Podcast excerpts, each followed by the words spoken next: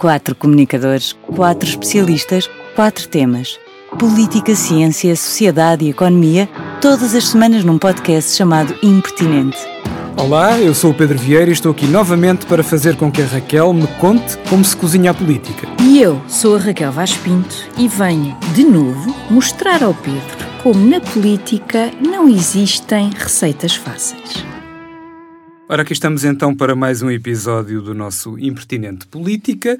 E Raquel, vou surpreender-te com umas contas que eu estive a fazer eh, e arranjei aqui um embrulho que eu acho particularmente engraçado, passa a imodéstia, eh, para dar contexto a este episódio. Eh, então, estive a fazer as contas e este é o nosso episódio número 16, entre extras e alinhamento normal. E, portanto, chegou a altura do nosso podcast vestir a toga virilis, porque chegando ao 16 está na hora de assumirmos a nossa uh, cidadania, uh, a nossa idade adulta, e nada melhor do que isso, uh, ou para isso, do que ter um episódio sobre a antiguidade. Tu corre! e não falamos de mais nada, porque no fundo este podcast é sobre isto, o resto são pretextos. Exatamente. Bem, então tu começas. Eu até estou quase sem voz, porque Sim. esta entrada é, é absolutamente triunfal. Sim. Eu já estou derretida, já estou a imaginar togas e coisas, e portanto já estou derretida. Um, e, de facto, este nosso episódio é, é um episódio muito especial e eu aqui uh, uh, gostava, gostávamos de fazer, um, primeiro, uma dedicatória. Uh, a um dos nossos ouvintes mais assíduos e certamente mais novos. Uh, este episódio é totalmente dedicado ao João, filho uh, da Joana Lobo Antunes, que nos segue de forma indefectível e depois fazer aqui, eu tenho aqui uma espécie de três asteriscos, uh, uh, três avisos, barra, três considerações prévias antes da ordem de trabalhos, que se vai dividir entre gregos e romanos. Portanto, nós hoje não vamos andar a passear pelo mundo, vamos andar a passear uhum. pelo nosso mundo antigo. O primeiro asterisco é que eu estou aqui sob protesto. Sob protesto, não estou amordaçada Uh, ou seja, este é o meu momento bardo uh, do Asterix, só me falta a mordaça na boca, mas é uma mordaça intelectual, porque só me deixaram escolher um grego e um romano. Quer dizer, e eu uh, há, há duas semanas que não durmo em condições com esta escolha. Segundo aviso é que nós vamos finalmente revelar e explicar porque é que Marco António é um pilantrão. Isso tem ficado no ar, não é? Durante tem, tem. Já tivemos vários comentários de vários ouvintes a perguntar, eh, preciso de perceber porque é que o Marco António é um pilantrão. E last but not least, uh, estou, devo dizer e pedir desde já desculpa, estou um bocado nervosa, ou uh, numa, numa, numa, numa, numa linguagem mais, estou, estou com miúfas, porque por um lado uh, não tenho dormido bem, isto é um facto, porque tenho receio de não estar à altura uh, das duas figuras que nós escolhemos, leia-se o plural estático, e, uh, por outro lado, também de não vos conseguir transmitir a grandeza, o alcance destas duas figuras que nós escolhemos e, portanto, eu peço desde já desculpa se me enganar num nome, se me enganar numa data, mas eu hoje estou mesmo nervosa. Uhum. É uma grande responsabilidade. É uma é? enorme responsabilidade. Apesar de eles terem morrido há imenso tempo, só que a história insiste em não esquecer-se deles. E nós já vamos perceber porquê. Eh, eu, eu vou começar a, a dar-te o mote para este episódio, uh, parafraseando uh, outros elementos da cultura clássica, que muito provavelmente daqui a dois mil anos ainda serão falados. Uh, estou a falar do grupo intelectual filosófico da Monty Python. eu vou começar por te perguntar, afinal, o que é que os gregos fizeram por nós? Olha, um, o que é que os gregos fizeram por nós? A, a resposta honesta seria tudo. Uh, mas talvez uh, precisamos aqui um pouco mais de detalhe. Olha, nós aqui temos imensa coisa para. Temos Homero uh, e a Ilíada e a Odisseia, temos Heródoto, que, enfim, inventou a história, uh, temos Tucídides, o aliás, uma figura que nós conhecemos pouco neste episódio e que inventou uh, uma forma de ler uh, as relações internacionais, o mundo. O nosso Tussi, como já tem sido referido aqui. Em muitas circunstâncias. Depois temos uh, Péricles, que é talvez do melhor exemplo em termos de liderança política. Depois temos Ésquilo, Aristófanes, Sócrates, Platão, Aristóteles, Demóstenes, Alexandre o Grande, se entendermos aqui a civilização helénica no seu todo, e depois também, para não pensarem que isto é tudo assim, uns espartanos, um Leónidas, um Arquidamo uh, e mais uns quantos. Portanto, no meio de tudo isto, no meio de tanta gente tão importante, eu aqui estou a fazer mesmo uma leitura muito reduzida, uhum. eu uh, decidi pelo, uh, por aquele uh, que é tão difícil de o descrever, que é Temístocles. Portanto, rejeitaste todos esses nomes. Eu não rejeitei.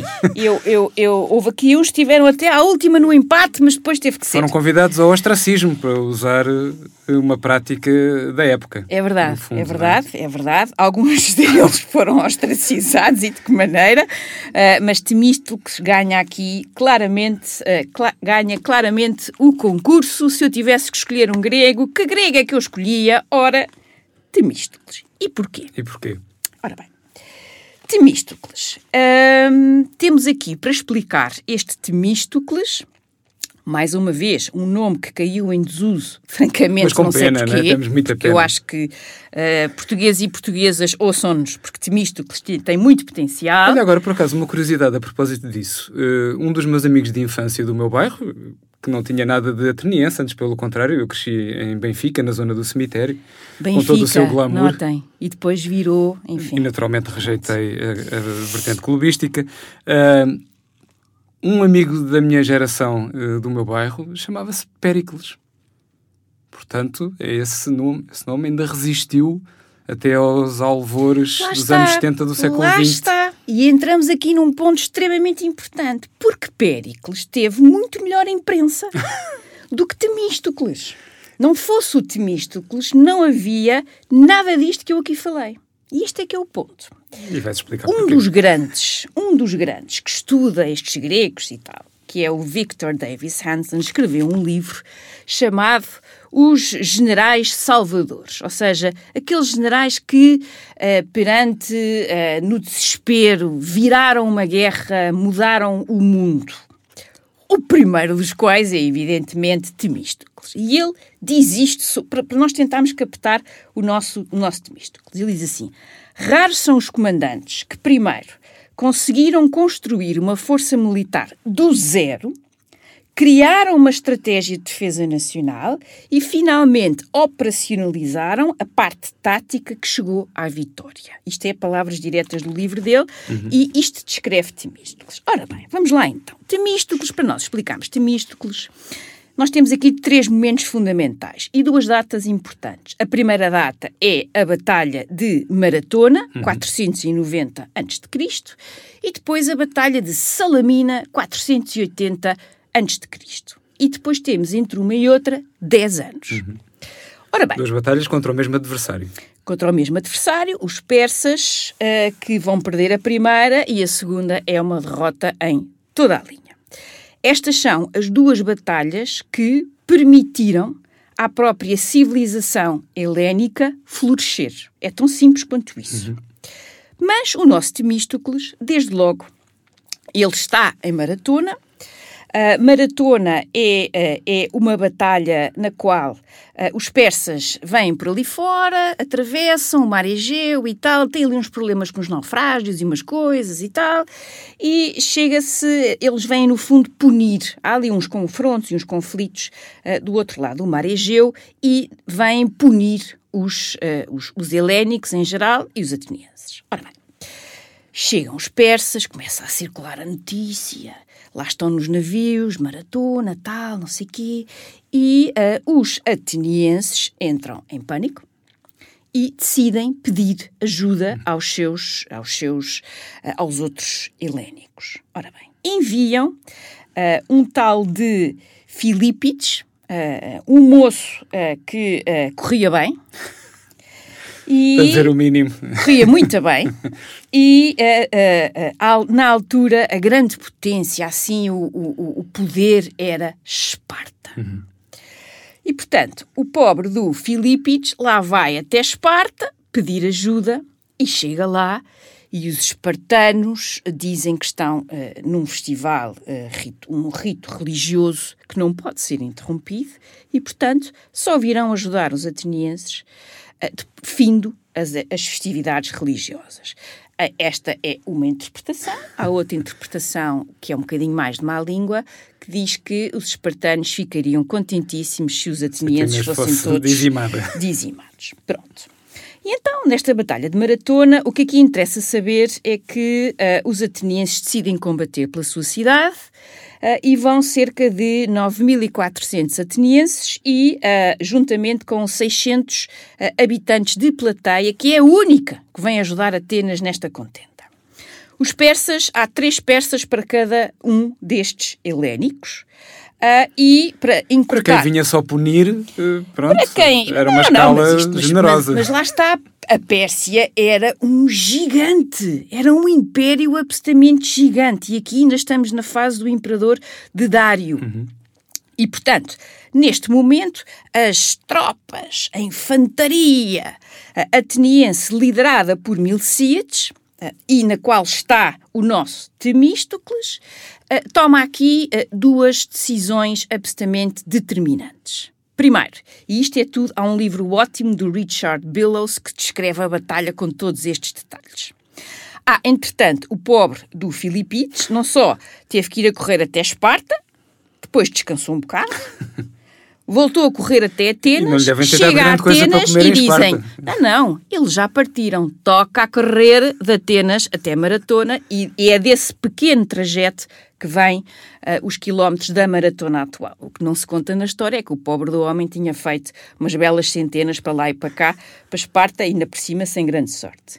Ora bem, Milcíades o que é que faz? Percebe que está em inferioridade numérica, nada a fazer, e então o que é que ele decide fazer? É um estratagema e decide uh, esticar as tropas, as tropas helénicas, ou seja, reduzindo as, o, o número das filas, esticando de forma a parecer que eram mais. E toma uma decisão fundamental, que é decide propositadamente enfraquecer o centro desta, desta sua, eh, destas suas tropas. Para os persas, o lugar de honra na batalha era o centro, uhum. para os gregos, às alas. E, neste sentido, eles lá vêm é? e, de seguida, estica para uh, o centro, que tinha que ser muito forte, aguentar o embate e depois uh, cercar, envelopar os, uh, os persas. E segundo momento, que é assim uma tática assim mais mais mais mais interessante, decide fazer os últimos 150 metros a correr, nós diríamos hoje a bombar, a bombar. e com uh, uns cânticos todos de guerra. Aquilo era, era uma coisa que parecia extraordinária. Resumindo e baralhando. Portanto, usando o dispositivo de teatro de que os Não, gregos também foram pioneiros. Completamente, completamente. encenação. Morrem 6.400 persas e apenas 192 atenienses e 11 de plateia. É, ouçam, é o momento histórico. Mas ainda há aqui outro aspecto que é os persas eh, fogem para os navios e ainda decidem ir, uh, ir, ir ver ir ver a cidade de Atenas. Portanto, eles não estão dizimados. E aqui há uma decisão que é, que é tomada, que é, muito bem, nós temos que ir, eh, ou seja, a maior parte destas tropas, o que é que faz? Agora imaginem, vocês estão cheios de, uh, como diríamos hoje, equipamento militar. Uhum. Estão cansados, tiveram uma batalha duríssima e ainda vão ter que ir a correr para Atenas. Sim, logística de caminhões para poder dar, veículos militares. Assim a entender que, que, que uh, a cidade estava bem uh, defendida. Agora imaginem as tropas a andar, aqueles hoplitas, aquilo tudo, pó por todo o lado, porque isto ainda por cima é, é, é, é aqui numa. É, isto isto, isto dá-se a um 11 de agosto, estão a ver agosto. Que lindo é? dia, que lindo dia, 11 de agosto, não fazia ideia disso. É um, é um presente, é um presente. Há uma Pedro. pessoa extraordinária é, que faz anos é, nesse há uma dia. Pessoa extraordinária. Mas não falamos demasiado sobre ela, porque hoje é sobre gregos e romanos. Uh, e então, agosto, estão a ver, não é? O sol, que é suave uh, uh, na Sobretudo Grécia em zona. agosto, não é? Uhum. Pronto. eles com aquelas coisas todas, o escudo, aquilo tudo, lá vão, cheios de ganas, e vum! E lá vão até Atenas, imagine eles a chegar, a nuvem de pó, a chegar à cidade. E os persas, quando chegam à cidade, percebem que aquilo afinal também está bem defendido e decidem ir embora. Neste momento, os atenienses estão em delírio. E é um momento muito importante porque uh, os espartanos, que é assim, não só é uma grande vitória, como é uma grande vitória sem os espartanos. Os espartanos chegam uns dias depois, tudo super, super nice, muito descontraído que é que e tal. Então, o que é que podemos ajudar? E Atenas diz nada. Nós já vencemos isto sozinhos. Eles nem querem acreditar, de tal maneira que pedem para ir ver o local da batalha e tudo. Porque eles não. Como é que é possível estes caramelos atenienses vencerem os persas? Tchá! Bom, no meio desta êxtase, no meio desta coisa toda, há uma pessoa que está preocupadíssima, que é o nosso Temístocles. Ou seja, o nosso Temístocles olha para tudo isto e, claro que está contente com o triunfo, mas percebe claramente que o regresso dos persas é uma questão de tempo e que os atenienses não têm aquilo que faz a diferença e que permite aos persas, lá está, vir da Pérsia e chegar ali, que é a Marinha.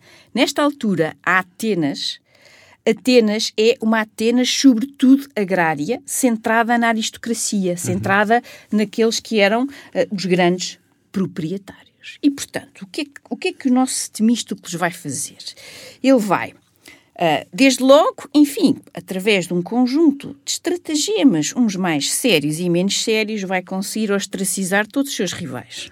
Não há cá. O que significava 10 anos fora de Atenas. Pronto, olha, Coisa tinhas simples. tempo para escrever e para pôr as tuas memórias em dia. E Temístocles tem uma coisa diferente uh, dos outros, por exemplo, o seu grande rival Aristides, de cognome o Justo, não é? Famílias excelentes, linhagem top. O nosso Temístocles não. Aliás, Plutarco, uh, homem do século I depois de Cristo, escreve desta forma, uh, começa a sua, as suas vidas paralelas, ele começa a, a do Temístocles começa assim. Vejam bem a maneira elegante como ele uh, destrói, uh, uh, no fundo, Temístocles não era de boas famílias nem por sombras, até havia assim um bocado de dúvidas se ele era totalmente ateniense, pai e mãe, é assim uma grande conversa. Ele diz assim, no caso de Temístocles, a sua família é demasiado obscura para lhe ter dado qualquer distinção no início da sua carreira. Comparemos isto com Péricles, que vinha das melhores famílias possíveis, não é? Então, também há aqui um lado social que uhum. depois também explica o ressentimento uh, do próprio Temístocles e também as críticas que lhe são que feitas. Uhum. Pronto. E então, ele, tem, ele aqui vai ter 10 anos para preparar. Ostraciza ou, enfim, consegue afastar os seus rivais com métodos, pronto, talvez não muito sérios, mas não interessa agora para a nossa história. E depois começa, a, a ideia dele é transformar esta Atenas que vive da terra numa Atenas que vive nu e do mar. Ou seja, é Temístocles que, entretanto, descobrem-se lá umas minas de prata na Ática que dão um jeitaço uhum. e ele consegue convencer os atenienses a utilizar o que nós chamaríamos hoje os recursos financeiros para o quê? A bazuca, a o PRR bazuca, da altura. o PRR da altura, exatamente, para fazer o quê? Para construir formar uma marinha e marinheiros. E com isto, Temístocles, que era um grande fã mais para o lado da democracia do que para o lado, para o outro lado, abre uma nova, entre aspas, carreira. Ou seja, tu vais permitir a pessoas que não têm terra, portanto não são proprietários, uhum. uma carreira, que é serem marinheiros. Portanto, ele com isto vai mudar.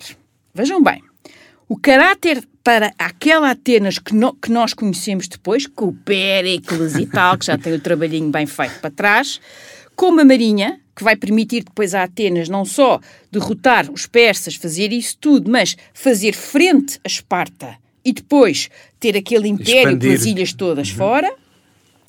Como se tudo isto não bastasse, ele está lá no momento em que os persas regressam. E os persas regressam em 480, 480 é a data da famosa Batalha de Salamina e eu aqui tenho que fazer aqui uma, uma espécie de uh, menos Termópilas menos. é muito simples. Está bem. É menos o Rei catchy, Leónidas né? Eram só 300, vai com os 300. Né? Não, não são só 300, depois estão lá os téspios que estão com os, os 300. O, o, sacrifício, uh, ou seja, Termópilas é, é um desfiladeiro e, portanto, a ideia é suster, porque de facto Xerxes vem lançado, uh, faz um conjunto, atravessa o chamado Hellesponto, portanto, o estreito uh, do Dardanelos, e aquilo tudo faz uma ponte com os vários barcos e não sei o quê. Tudo aquilo é, é uma engenharia brutal e vem assim pelo norte, vai conquistando aquela malta toda, tá, tá, tá, tá, tá, tá, tá. Há assim uns vira-casacas, também por caminho, uns, enfim, eu não, eu não vou dizer nomes, porque uh, aqui o nome vai ser reservado para o, para o caramelo que vai trair Leónidas e os seus companheiros, porque isso é um nome em termos de traidores, este é daqueles que nós temos todos que ter, nós temos o dever de saber o nome deste homem que para que presente. ele nunca mais seja esquecido enquanto o maior dos traidores. E uh, nesta coisa toda, e portanto, o Leónidas, quando vai, isto é do mais nobre que há. Eu não estou aqui a, a, a desfazer a ou a desmerecer o, uh, o, o, sacrifício heroico de Leónidas, do rei espartano. Os espartanos tinham sempre dois reis. O rei espartano e dos seus espartanos. Que fique bem claro. Mas a ideia é ele conseguir aguentar aquela zona por onde as tropas tinham que passar e com isso uh, ele acabou por ganhar tempo para o nosso Temístocles organizar a defesa de Atenas. Pronto. Atenas e da própria, da própria Grécia, Da Grécia. como um todo. Neste contexto todo, o Leónidas e ele- eles- eh, os, os persas ficam perplexos. E aqui a grande fonte é Heródoto e as suas histórias. É magnífico. Ah, e eh, eles ficam perplexos porque estão ali no meio, na luta, eh, os, os- os espartanos não se rendem e depois vão vendo assim umas coisas. Nós hoje, claro, tiraríamos, fazíamos filmes e TikToks e não sei o quê, na altura nada disso. E estão os espartanos a, a pentearem-se, super serenos com aquilo que os espera, no fundo. E isso impressionou muito os persas. E ah, no final de tudo isto ah, havia, ah, enfim, como em tudo, ah, existia uma passagem que dava para contornar e eles vão ser apanhados à traição. O nome do traidor que eu agradeço que ninguém esqueça é Efialtes de Malis. Outro nome que caiu em desuso. Mas este bem. Filho de Euridemo. Pronto. Eu acho que é daquelas coisas que nós temos a obrigação de saber, eh, porque há nomes que merecem ficar na história pelas piores das razões. Ora bem, o Xerxes chega ali e, depois de derrotar aqueles guerreiros extraordinários, quer dizer, os espartanos viviam para a guerra, ele entusiasma-se e pensa: oh, se eu consigo derrotar estes, isto estes agora seriam os melhores à partida, né? como diria um certo treinador, que graças a Deus já foi para outras paragens, isto era peanuts. Peanuts. Então lá vai ele todo lançado por ali fora. Entretanto, Atenas está aflita. Ah, ah, Esparta, um bocadinho assim, os outros e tal. E ahm, ah, Temístocles aqui consegue uma coisa ainda mais. É, é só para verem bem a têmpera deste homem. Uma coisa ainda mais extraordinária. Ele percebe que ah, os persas são imparáveis em terra e convence os atenienses a saírem, a deixarem a cidade de Atenas e irem para ah, os navios e depois para o outro lado. Portanto, ah, no meio de tudo isto, o Temístocles, muito esperto, muito esperto, o que é que ele faz? Também ah, vai buscar uma autoridade moral e, enfim, dizem as más línguas. os oráculos eram assim, pronto, às vezes tinham assim umas, umas tiradas um bocado encomendadas, pronto. Eh, e eh, às tantas há um desses eh, oráculos, uma dessas mensagens que diz, fala nas as muralhas feitas de madeira, assim, uma coisa muito, muito, muito forte. E, portanto, ele consegue convencer os atenienses, basicamente dizendo-lhes que eh, nós as nossas muralhas são os navios e, barcos. portanto, vamos embora. Agora, conseguirem convencer aquela malta toda a deixar os templos, os seus antepassados e, e, de facto, Xerxes chega e incendia e saqueia aquilo tudo. Pronto. E estamos aqui na discussão de como é que se vamos fazer.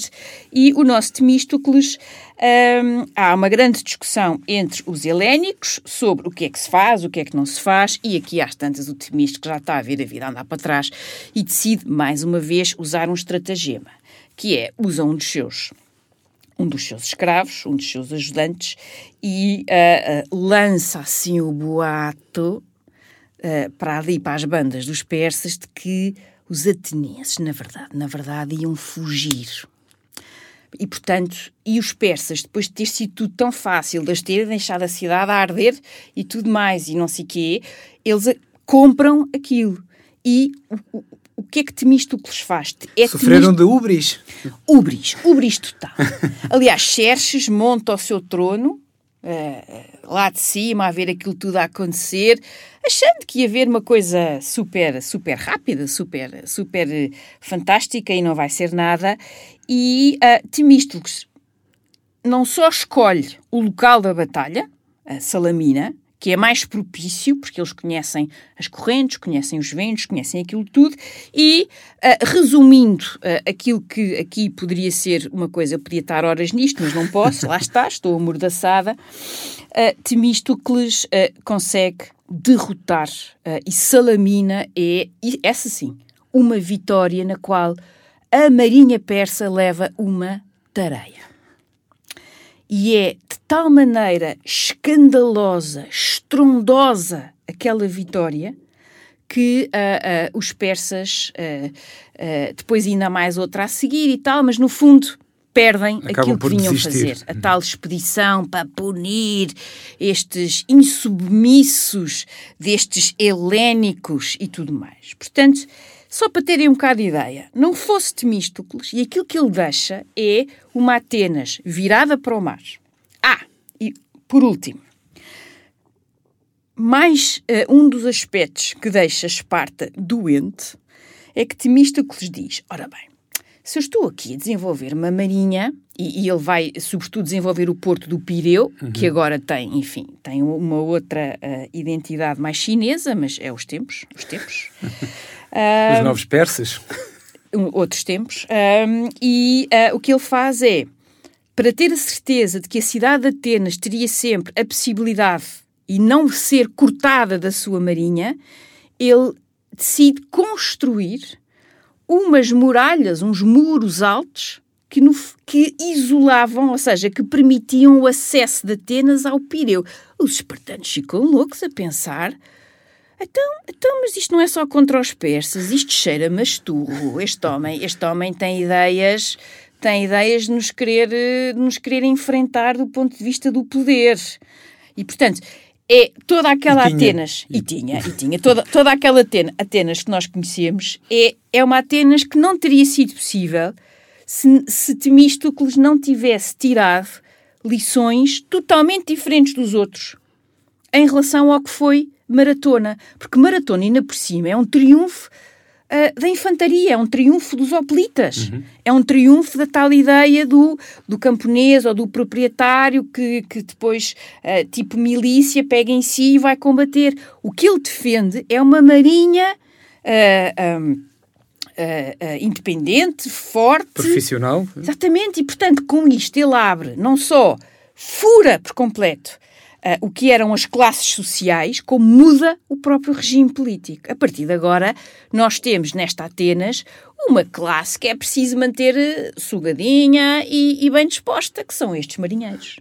Portanto, ele, ele, ele acaba por uh, uh, deixar a fundação daquilo que é, sem dúvida, o motor da própria civilização, e aqui podemos dizer ocidental. Uhum. E eu aqui, olhem, para, para, que não, para que não achem que sou só eu que, que tenho estas coisas, Tucídides, que vem a seguir, uh, e que, como dizer isto, não era assim grande amigo da democracia no seu, na sua plenitude, porque também, lá está, verdade seja dita, porque ele também vai apanhar páginas dessa. Uma, uma coisa é a democracia uh, com liderança extraordinária, como é o caso do Pérez, outra coisa é o Nícias, bom, e então o Alcíbiades, nem vamos conversar. Isso é, é uma dimensão curiosa, isso que é Uh, essas ideias visionárias, e a democracia é uma palavra que ficou uh, para a história e na prática política, eram muito debatidas e até combatidas na altura. Não, é? não, não, foi um regime que aparecesse e que as pessoas dissessem ah, agora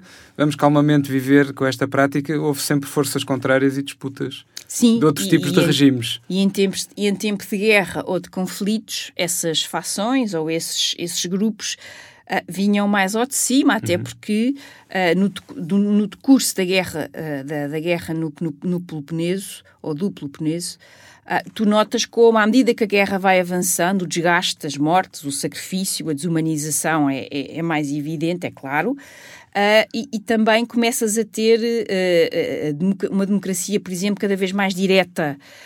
e que muitas vezes também comete decisões erradas e más decisões. Portanto, é um período de grande. Mas isso já é a seguir, é depois uhum. da época de ouro do Péricles. O Tucídides faz só este elogio ao Temístocles, para depois não acharem que sou eu que estou aqui a puxar a brasa à minha sardinha.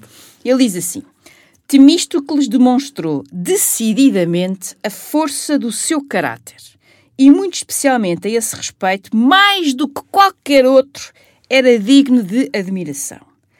Por seu instinto natural, e não porque tivesse aprendido antes a desenvolvê-lo nem porque algo tivesse aprendido por estudo depois, ele aqui é muito mais elegante do que uh, o Plutarco mais à frente na história, era ele, o mais capaz de todos, na rapidez da decisão, na análise do que no presente acontecia e era quem sabia prever melhor os acontecimentos que iam acontecer no futuro. Além disso, era capaz de explicar as iniciativas que tinha entre mãos, era um comunicador de primeira, e quanto aquelas de que não tinha experiência, não deixava de as julgar com competência, prevendo claramente para o melhor ou para o pior o que ainda estava na obscuridade futura. Para dizer tudo numa palavra, pela força da sua natureza própria e devido à sua breve experiência, demonstrou ser o melhor de todos a tomar por si só as necessárias decisões. Portanto, um visionário em toda a linha. Que depois, uh, uh, uh, enfim, depois também, enquanto ser humano e tendo em conta todo este conjunto de, de, vida difícil e complicada, depois também se deslumbrou com este, com este poder e com alguns ressentimentos que também. Uma coisa é quando estamos em guerra, somos todos amigos, uhum. depois uhum. ganha-se a guerra e começa a, a, disputa pelo poder. Ele acaba por ter que. Acaba por. Acaba a sua vida, e agora, meus caros ouvintes, peço que. Uh, peço que tenham alguma, alguma complacência. Uh, ele tem que fugir de Atenas e vai acabar os seus dias na Pérsia. Uns dizem que morre. Este é que é um twist, como se diz agora nas séries, inesperado. Eu não tenho aqui tempo para explicar as. as, as, as como é que eu ia dizer? As, ele, ele vai ser vítima de um conjunto de invejas. Mas também ele vai dar o flanco em algumas coisas, seja, enfim, a extorsão a uns, um suborno do outro lado, enfim, umas coisas. Mas o que é facto é que Uh, ele depois tem que fugir. Aliás, outros que também caíram em algumas tentações e aquilo que lhes aconteceu, ele vê o que é que acontece e percebe logo que isto não lhe vai correr bem. E, uh, segundo uns, morre de morte, entre aspas, natural, uh, segundo outros, ter-se-á suicidado.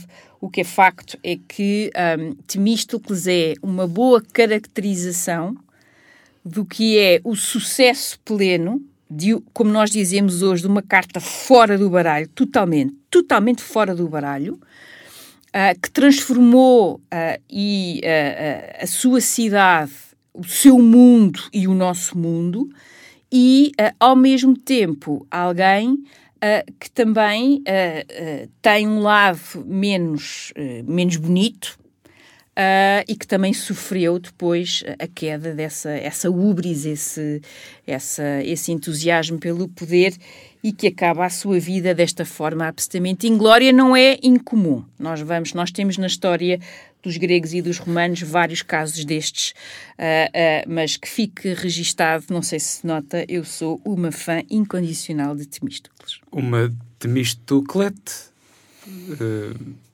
Se é que se pode dizer esta palavra assim, que acabei de, inventar agora. Ainda não, ainda não estou aqui na dúvida se isso é elogioso se é ou não. Elogio... Não sei. Isto...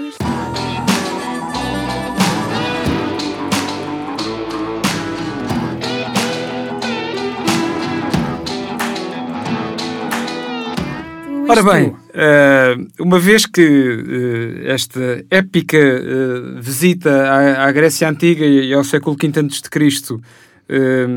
Nos, nos invadiu a ampulheta do tempo deste episódio, vamos avançar para a segunda figura e tivemos que fazer uma escolha, ou tiveste de fazer uma escolha muito ponderada, muito difícil, mas está na altura de escolher um romano e de saber o que é que ele fez por nós, Raquel.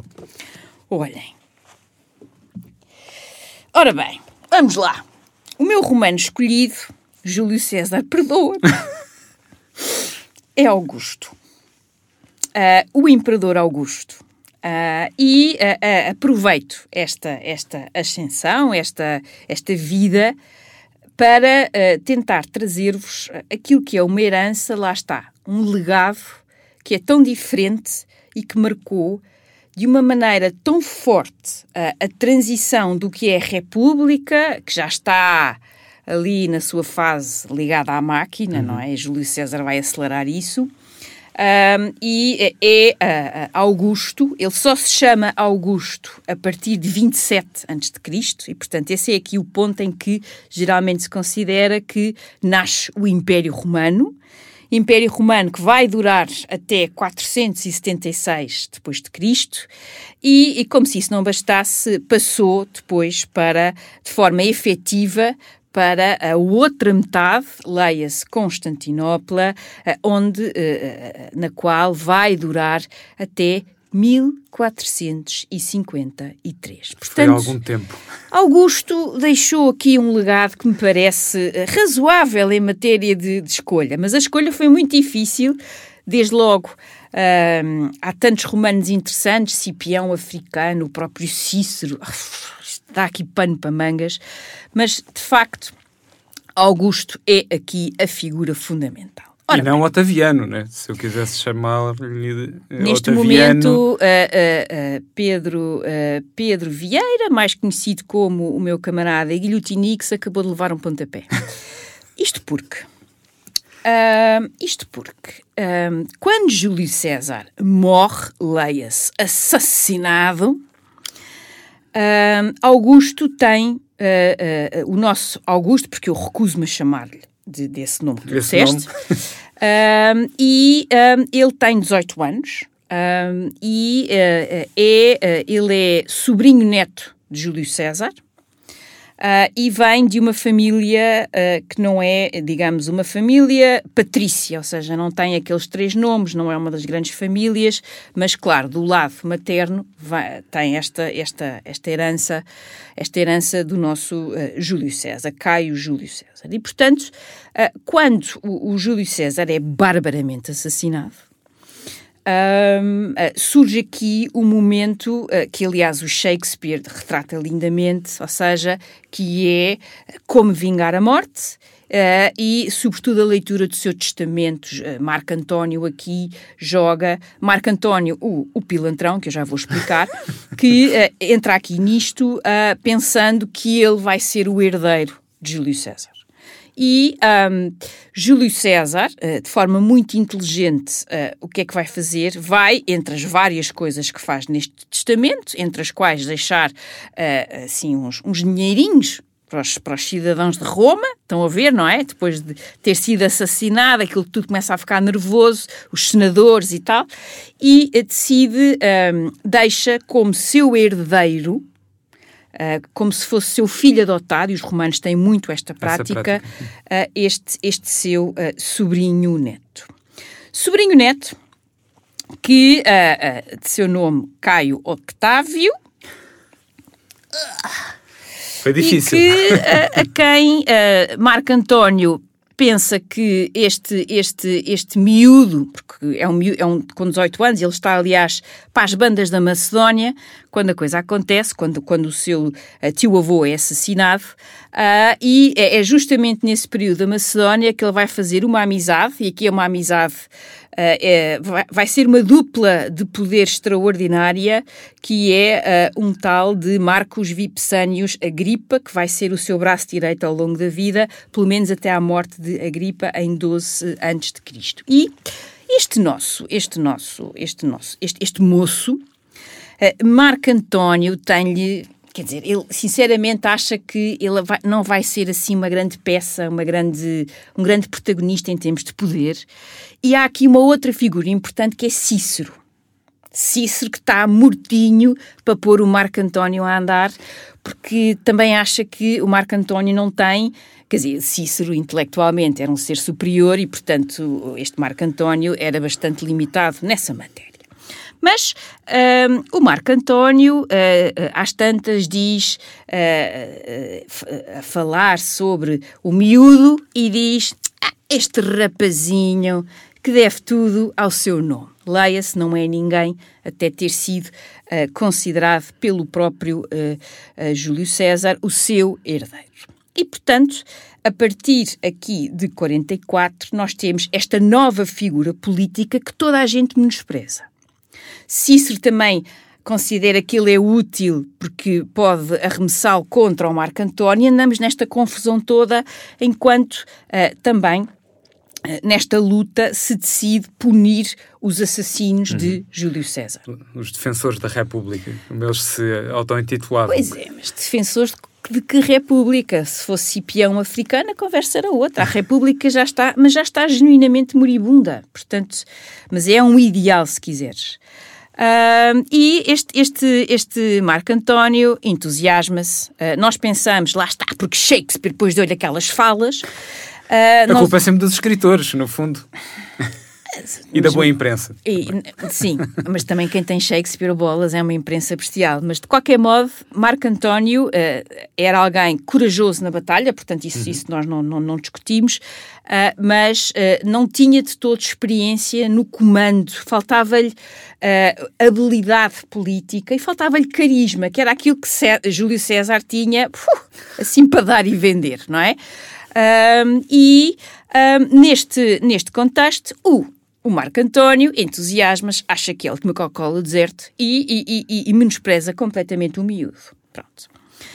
Este miúdo uh, está ali perante, ele até hesita um pouco sobre se vai aceitar ou não este testamento, porque ser herdeiro de Júlio César trazia consigo um, um peso político e um peso militar. Uhum. As legiões de César obedecem a César. Uh, e esse é, é, aquilo que explica, aliás, o sucesso uh, do próprio. E neste contexto todo, às tantas, o, o, nosso, o nosso, agora eu vou chamar em homenagem uh, ao meu camarada de podcast, o nosso Júlio César Redux. Ou podia ser Júlio César 2.0, mas eu acho que o Redux. Uhum. Até pelo latim. É, exato, pelo latim e assim uma homenagem ao nosso irmão Lúcia acaba por, acaba por funcionar aqui melhor. Ele vai subindo, vai se entusiasmando. E o Marco António estava convencido e achava que as legiões de César passariam, transferiam a lealdade diretamente para uh, ele próprio. E há um momento com as tropas em que ele vai lá, começa a dar ordens a torto e a direito. Ele não tinha muito aquilo a que nós hoje chamamos em inglês, porque em inglês é muito mais chique, soft skills. Faltava-lhe ali uns, uns polimentos nesta, nesta tarefa de lidar com os outros. E às tantas, ele, ele tenta, sobretudo, a, a. A, uh, de, algumas das legiões mais importantes uh, e ele chega lá, começa a distribuir ordens e não sei o quê, eles, eles, começam a olhar para ele assim, a franzir o sobrolho e a pensar tu deves jogar que és o Júlio, não? Não vai correr bem. E ele às tantas enerva-se e diz assim: Vocês vão aprender a cumprir ordens. É naquele momento em que estas legiões pegam nas perninhas e uh, Redux, estamos aqui contigo. E, neste contexto, o, uh, o nosso, este miúdo vai crescendo politicamente, militarmente e com a grande ajuda, o Agripa é quem combate a maior parte das batalhas, é o seu grande estratega. Uh, Augusto destaca-se por ser alguém que uh, era, tinha uma estratégia, tinha uma visão e ele é muito superior a Marco António nesse aspecto. Do ponto de vista político, do ponto de vista de olhar para o todo. Agora muito mais jovem e sem, sem experiência de batalha, sem convívio com a política, mas... Pois é, mas também não cometeu é, os erros. Era, como os se erros, diz em inglês, um natural, então. Era um natural, era um natural e que não vai, e, e, que, e que não vai cometer os erros do Marco António, porque nesta coisa toda, uh, o, o, nosso, o, nosso, o nosso Redux Uh, o que vai fazer é, por exemplo, uh, vai olhar para as instituições, ele percebe claramente que Roma está cansada de guerra, foram anos e anos e anos de guerra civil, anos e anos e anos de destruição, e uh, vai começar a pôr em marcha um conjunto de obras. Nós hoje chamaríamos investimento público. Uh, infraestruturas, uh, os banhos, um, um, um, a segurança, ou seja, ele vai olhar para a cidade de Roma e vai uh, voltar a colocá-la no mapa. E, e, e isso, através. O Agripa é aqui fundamental, porque é ele que vai fazer um conjunto também. O homem fazia tudo, era uma coisa impressionante. Mas, ou seja, ele percebe esta, esta lógica. E mais, reparem como é Augusto, uh, através, uh, que vai, por exemplo, patrocinar, depois também há um tal de mecenas que uhum. também vai fazer isso, uh, a escrita da história de Roma, da transição daquela república mítica, depois real, e depois a, tra a transição para o império. Nomes como sei lá, Virgílio então, e a Eneida, não é assim uma coisa? Portanto, é alguém que vê o todo. E, enquanto ele está preocupado com estas coisas, o Marco António, onde é que o Marco António anda? O Marco António decide, porque acha que lá está, que herdou assim por osmose o espírito de Júlio César, decide combater os partos e leva uma tareia daquelas à grande. E, como se isto não bastasse, uh, Marco António, uh, agora vamos usar um português mais ligeiro, enrola-se com Cleópatra. E de 41 a 40, isto estamos no namoro pegado. Só que, só que, entretanto, uh, o nosso Redux, para apaziguar e fazer aqui um bocado as pazes e tal, uh, o Marco António tinha sido, enfim, era, era casado com a irmã do nosso Redux enquanto que eh, depois, abertamente, o problema não era ter amantes ou namoradas, o problema é uh, o momento em que Marco António assume, assume. Cleópatra como uhum. sua mulher. Uma figura estrangeira para todos os efeitos. Não, uma figura estrangeira. Está bem, era, era Macedónia barra helénica, aquela dinastia dos Ptolomeus, mas não era romana. Isto para um romano era uma coisa muito difícil de, de, de, de conseguir encaixar.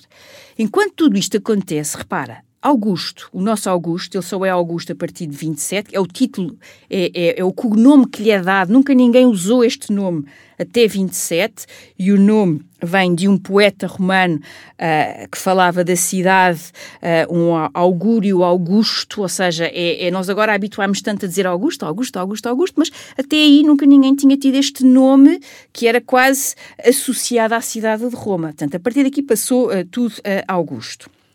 Mas neste contexto, o Marco António uh, anda pelos Orientes, anda por ali, anda com a Cleópatra, enquanto que o Augusto gandaia, começa, começa, começa, começa a construir o seu mausoléu em Roma. Muito cedo. Ou seja, para uh, Augusto, Roma é o seu mundo. E quem conhece a história de Roma e aquela sigla que nós há aqui falamos, o SPQR, é, de facto, este é o mundo. E Marco António uh, comete aqui um erro crucial, uh, que é, e para nós vermos como é que, de facto, aqui o nosso Redux Tracinho Augusto é um gênio, é um homem muito atento à política, que é, às tantas, o, o Marco António decide, como todos os bons romanos, fazer o seu testamento que fica depositado. Uh, aqui seria na, numa, no notário ou na conservatória, na altura era com as vestais em Roma. E digamos que é sabido que o testamento contém assim umas partes uh, que não são assim muito, muito boas para Marco António. E, e Marco António o que faz, uh, uh, tenta, não, não, o, o, testamento não pode ser divulgado, ouçam lá, o Augusto borrifa-se na história da, da regra e vai lá e saca o testamento é um momento que nós podemos chamar de, sei lá, Cleópatra, Cleópatra Gate. O Cleópatra Gate. Ou agora é tudo leaks, tem que ser um Roman leaks ou assim uma coisa. Uh, no, o, que é que aquele, o que é que o testamento tem de quente, tórrido, escandaloso? É que o Marco António quer ser enterrado, quer ser, quer repousar para a eternidade em Alexandria com a Cleópatra. É o fim do mundo para os romanos. A partir daqui, e com o contexto de tudo o que está a acontecer, que é uma luta de poder, o Marco António uh, ali, vai se aliar de forma uh, efetiva a Cleópatra e dá-se a grande batalha de 31, que é a Batalha de Actium. Ou seja, é uma batalha na qual Marco António e Cleópatra combatem as tropas uh, romanas, lideradas pelo Calar, Agripa. Ora bem, caros ouvintes, nesta batalha. Mais navios. Mais, mais navios. Vez.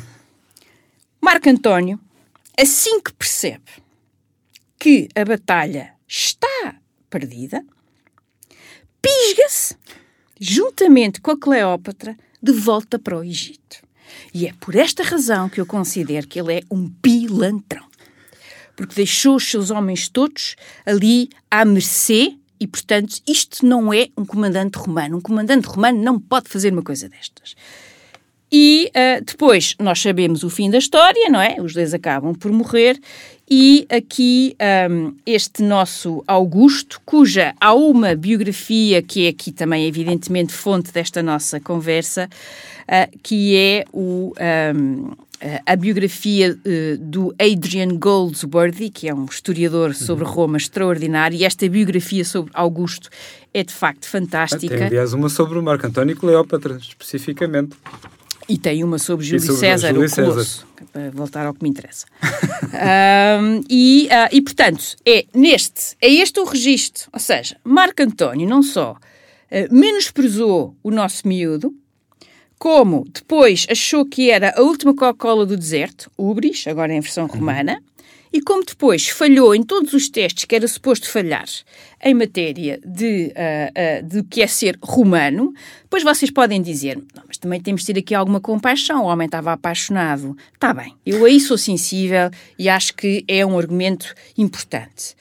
Mas isso não pode ser Uh, não pode servir de contexto, não pode servir de desculpa ao facto de ter se pisgado no meio de uma batalha quando percebeu que ia perder. Portanto, uh, aqui ficam uh, colocadas as fichas, porque é que eu acho que de facto este, este Marco António é um pilantrão e um comandante mediano que a história infelizmente deixou muito melhor colocada através do Sr. Shakespeare uh, que lhe deu aquelas falas bestiais que, na verdade, são, são, de facto, fazem parte da nossa história.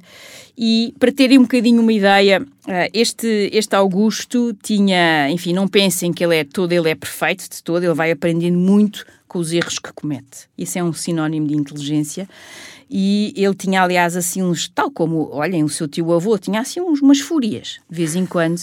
E um dos seus tutores, grego, é claro, a Tinodoro, uh, às tantas deu-lhe assim este, este conselho, que ele depois usou muito ao longo da vida. Quando estiveres furioso, recita o alfabeto todo antes de abrir a boca. E Augusto fez justamente isto muitas vezes ao longo da vida e ao, uh, também porque teve a sorte de ter uma, uma, uma longevidade, ou seja, ele só, entre aspas, só vai morrer em 14 depois de Cristo, tem, está, está há cerca de quatro décadas no poder e, portanto, isso também ajudou a cimentar o seu legado, mas é de facto é esta figura uh, que nós devemos, uh, eu diria que há aqui uh, esta passagem, de, ou seja, o gênio de Júlio César sem os defeitos de Júlio César e, e, e também defeitos, calma, eu agora entusiasmei, mas... Características. Uh, sem algumas das características, ele era muito atento a, a, a, Ele era, ao contrário de Júlio César, eu acho que essa talvez tenha sido também uma lição que ele aprendeu com tudo o que aconteceu ao seu, ao seu tio-avô, Tracinho, a, a, figura central da sua vida, é a, a necessidade de cooptar os outros, cooptar uh, os seus rivais, cooptar, tirando o Marco António, é claro, cooptar os outros e fazê-los participar, mesmo que seja do ponto de vista simbólico, no poder. E aqui Augusto foi um mestre absolutamente extraordinário. Muito bem, como temos este sacrilégio também é extraordinário de resumir Grécia e Roma em duas figuras, Raquel, chegamos ao fim do nosso tempo de episódio. Tivemos a ilusão doce de falar de outras personalidades. Uh, neste episódio 16, em que o nosso podcast vestiu a toga virilis.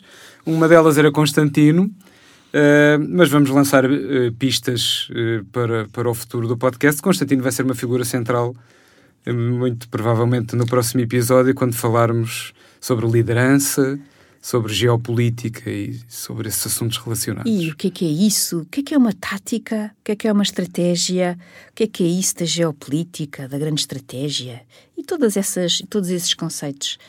Uh, que lá está, uh, os romanos e os gregos também têm muito a ensinar. E vamos perceber porque é que a fama de Constantino vem de longe e não, não é por causa de uma bebida alcoólica nem de neons no Rocio. Obrigado, Raquel. Até a próxima Obrigada, episódio. Pedro. Impertinente é um podcast da Fundação Francisco Manuel dos Santos que procura dar respostas às perguntas de todos, contribuindo assim para uma sociedade mais informada. Não perca na próxima sexta-feira um novo Impertinente. Impertinente. Quando há factos, há argumentos.